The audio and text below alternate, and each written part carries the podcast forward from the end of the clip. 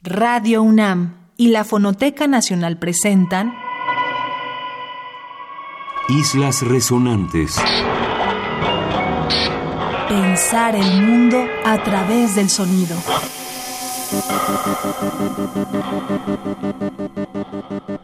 Buenas noches, estamos en una nueva emisión del programa Islas Resonantes, dedicado a pensar el mundo a través del sonido. Me acompaña en cabina Jorge Solís Arenazas y en la producción Oscar Peralta. Esta noche vamos a tener una selección de fragmentos de la entrevista que tuvimos con la curadora e investigadora mexicana Bárbara Perea. Yo soy Cintia García Leiva y bienvenidos a Islas Resonantes.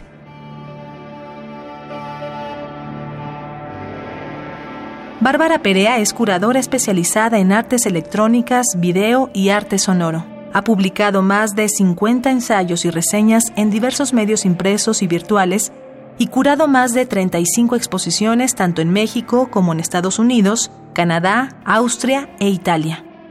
Fue directora del Museo Universitario de Ciencias y Arte, el MUCA Roma, y actualmente es coordinadora de exposiciones para el área de arte y tecnología en Fundación Telefónica México.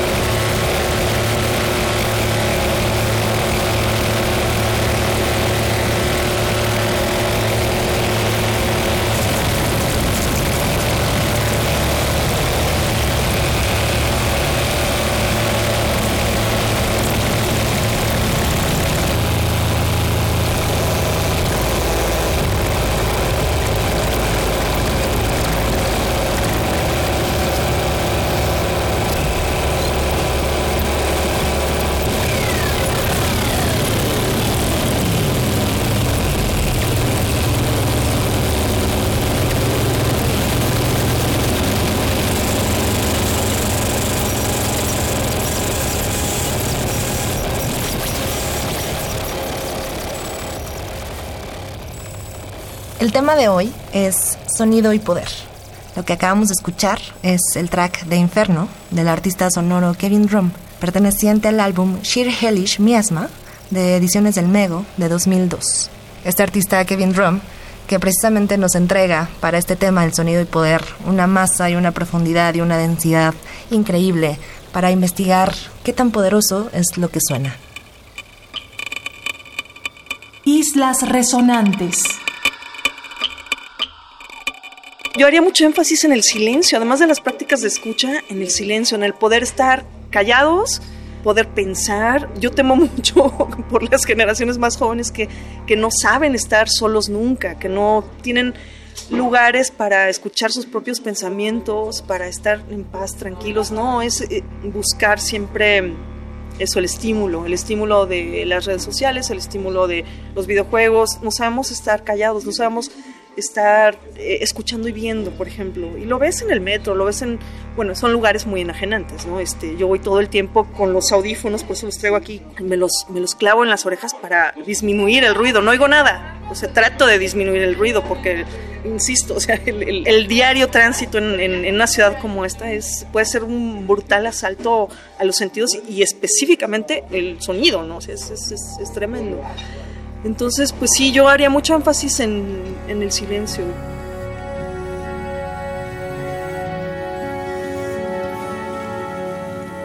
Y a propósito de esto que acabamos de escuchar en la conversación con Bárbara Perea, vámonos con nuestro primer bloque musical. Esto es del artista sonora Kate Carr del 2008 ella se mudó a Londres y durante dos años estuvo en la zona de Brixton, que antiguamente estuvo muy marcada por ser una parte de la ciudad en donde llegaban inmigrantes de África, de Jamaica, de Haití, y naturalmente llegaban con toda, digamos, su cauda de ruidos, de voces, en los mercados, en las fiestas, en la música que escuchaban. Pero cuando llegó Kate Carr a vivir a esa zona, resulta que todos estos inmigrantes ya no estaban, entonces en el paisaje sonoro de esa localidad había silencios muy poderosos que se escuchaban y eran silencios que también podían o ayudaban a narrar lo que estaba sucediendo con todo el cambio que experimentaba Londres durante esos años. A partir de estas grabaciones, ella hizo una pequeña composición de la cual vamos a escuchar a continuación un fragmento y que apareció como una producción independiente bajo el nombre de I End Out Moving to Brixton.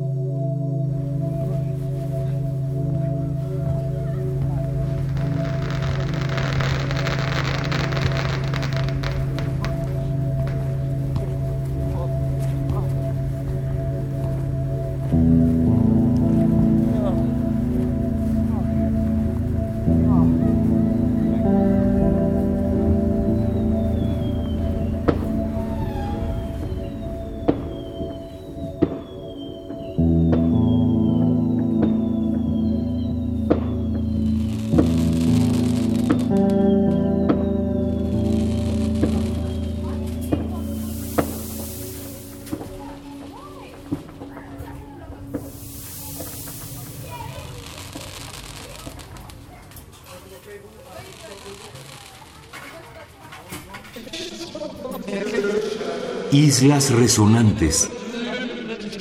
A mí lo que más me interesa en mi práctica como curadora es el tiempo, la noción de tiempo. Entonces, hay un fenómeno en la música que se llama cronostasis, que de hecho acabo de conocer el, término, pero es una especie de suspensión temporal. Entonces, me interesa mucho cómo la música coadyuva a la percepción alterada del tiempo o a subrayarla. Hay una, una pieza de la que hablo frecuentemente porque me parece absolutamente alucinante. Pero John Cage compuso una obra que se llama As Slow as Possible, o sea, lo más lento que sea posible, ¿no? Entonces a un grupo de, de científicos y de lauderos y de entusiastas de la música se les ocurrió pues decir, bueno, ¿y qué tan lento es? Así lo más lento posible. Y entonces, haciendo investigación, descubrieron que el órgano más antiguo del mundo que se tenía registro era un órgano en Alemania, en Halberstadt, eh, que tenía 600 y pico de años, no me acuerdo exactamente cuántos, pero 600 y pico. Construyeron un órgano con las mismas características y lo pusieron a tocar la pieza As Slow as Possible con una duración de 600 años. Entonces, a mí la, la percepción del tiempo mediante la música me interesa muchísimo. Em, es otra manera de, concebir el, sonido también, ¿no? ligada a, a, eso. Hay compositores, bueno, Phil Niblo, que es uno, Morton Feldman, por ejemplo, que tiene una aproximación a la música, obviamente con muchísima influencia del budismo, para lograr estados mm, pues, prácticamente meditativos. Ahora que hablábamos con Bárbara Perea sobre el tema sonido y tiempo, nos parecía interesante presentar a un artista que probablemente vaya a estar apareciendo mucho en Islas Resonantes, que es Bob Ostertag. Lo que vamos a escuchar es Pointillism, un track del disco Motormouth del 2011, que además fue grabado por un sintetizador modular bucla. Este track no tuvo overdubs, ¿no? fue instrumentado en su totalidad como una máquina creada por Don Bucla en 1963. Este sonido que van a escuchar depende de cómo viaja el voltaje dentro de los circuitos y de la manera en que se acelera o se hace más lento ese flujo y va variando gracias a osciladores, filtros, ¿no? Es una máquina súper interesante para explorar también estas ideas sobre la temporalidad de la repetición de la máquina. Los dejamos con Bob Ostertag y el track Pointillism del 2011 en el álbum Mother Mouth.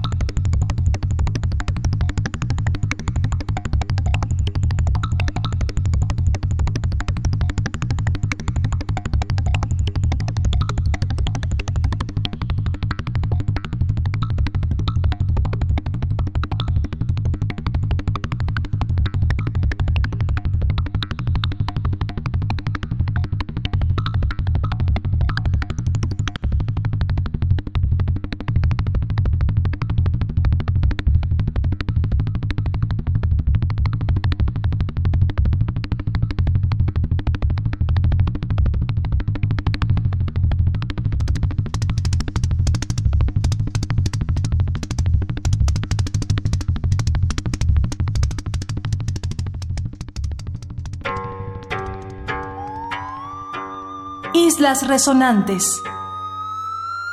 Sonido y poder siempre me remite al espacio público, por ejemplo. En esta ciudad, en nuestro diario tránsito, en nuestro habitar, vivimos invadidos por sonido y sonido que no queremos.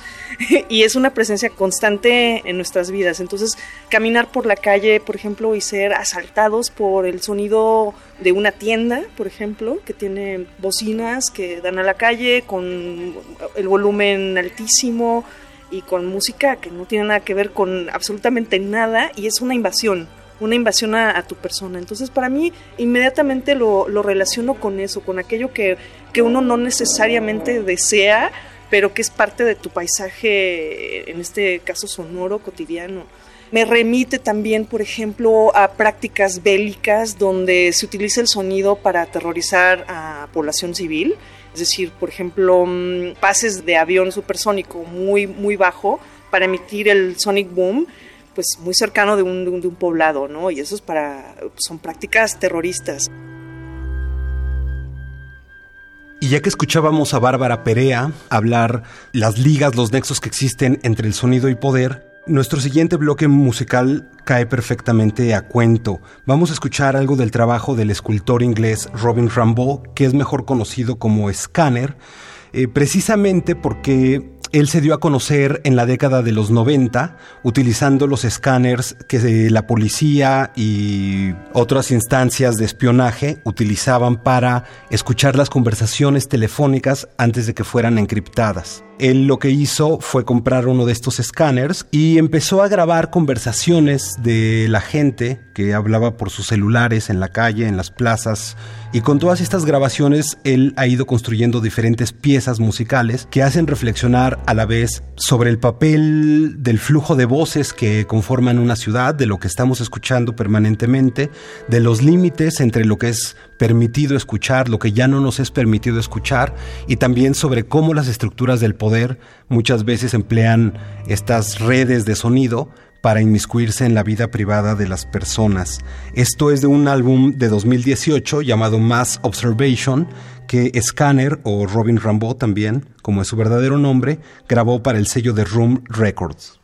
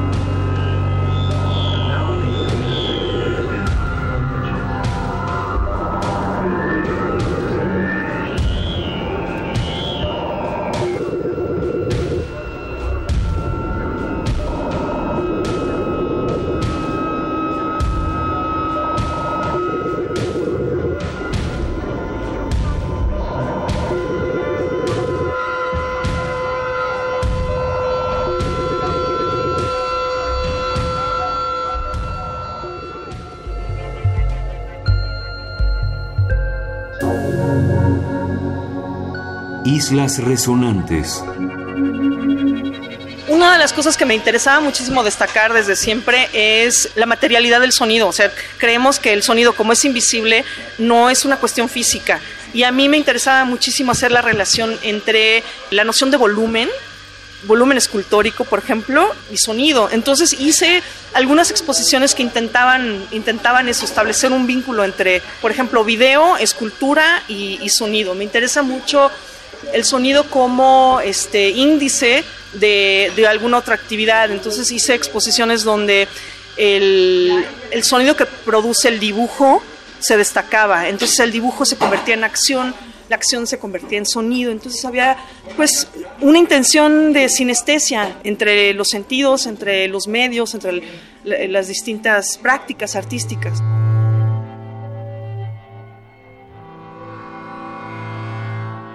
Sobre este bloque que acabamos de escuchar en entrevista con Bárbara Perea acerca de lo que podemos llamar sonido y materialidad, otra perspectiva en este gran espectro de las relaciones del sonido con el poder, ¿qué pasa con la fisicalidad de los objetos, con la fisicalidad de los, de los instrumentos musicales y por supuesto del sonido en sí mismo?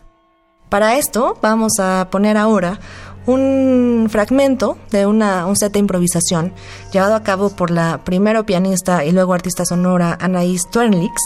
Es una composición, un, un set dedicado precisamente a explorar el piano, pero desde un sentido distinto.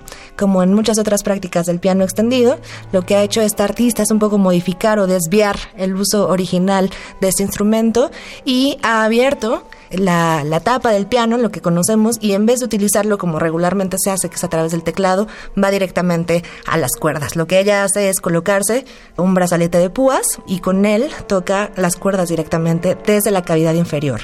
Esta práctica además viene a cuento luego de que ella tuviera una lesión en los brazos y justamente dejara una práctica como mucho más tradicional como pianista y se dedicara a explorar otro tipo de sonoridades en su instrumento prioritario.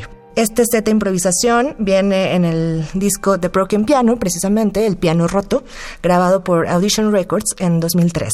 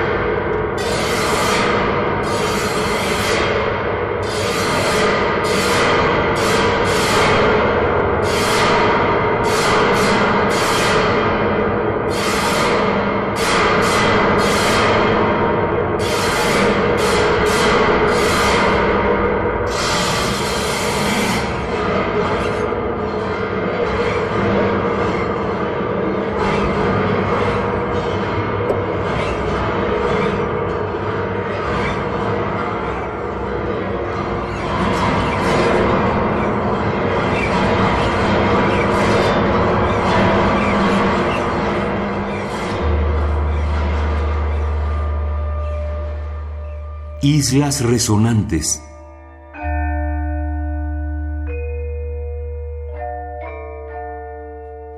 Yo, creo que el sonido nos humaniza. Eh, son muy importantes en este sentido, yo creo que las prácticas de escucha. No podría yo hacer más énfasis en la educación en ese sentido y el desarrollo de las competencias blandas mediante la educación artística es fundamental para mí. Entonces, cualquier esfuerzo por prácticas de escucha que tengan que ver con, con música, cualquier género, vaya, eh, no importa, pero, pero que haya una intención ahí, a mí me parece absolutamente fundamental, imprescindible, urgente, más que, más que nunca para desarrollo de, eso, de todas las competencias blandas que, que hoy en día son súper importantes. Y ahora que escuchamos a Bárbara Perea hablar de las prácticas de escucha y su relación en general con todos los sonidos, podría venir a cuento que nos fuéramos con un corte del el artista sonoro italiano Máximo Croce. Lo que él hace es retomar las grabaciones históricas que Luigi Russolo hizo por allá de los primeros décadas del siglo XX con los Intona, eh, Intona Rumori y las combina también con grabaciones que él ha estado realizando durante años en el Cairo porque él se fue a vivir a Egipto. Y lo interesante es que estas dos grabaciones, las de la voz de las voces de la ciudad en el Cairo y las de Luigi Russolo, que fueron generadas por medios, digamos, análogos, él las traduce después a medios digitales y empieza a hacer traducciones de estas sonoridades, cuidando siempre que las características eh, específicas de los sonidos originales no se pierdan del todo. Este es un ejemplo de cómo la exploración sonora activa también recupera eh, diferentes maneras de entender y concebir las prácticas de escucha. Y lo que vamos a escuchar lo grabó Máximo Croce en 2009 para el sello de Synth Records. Eh, vamos a escuchar en realidad un fragmento de La cita que sale, grabado en su álbum de homenaje a Luigi Russolo.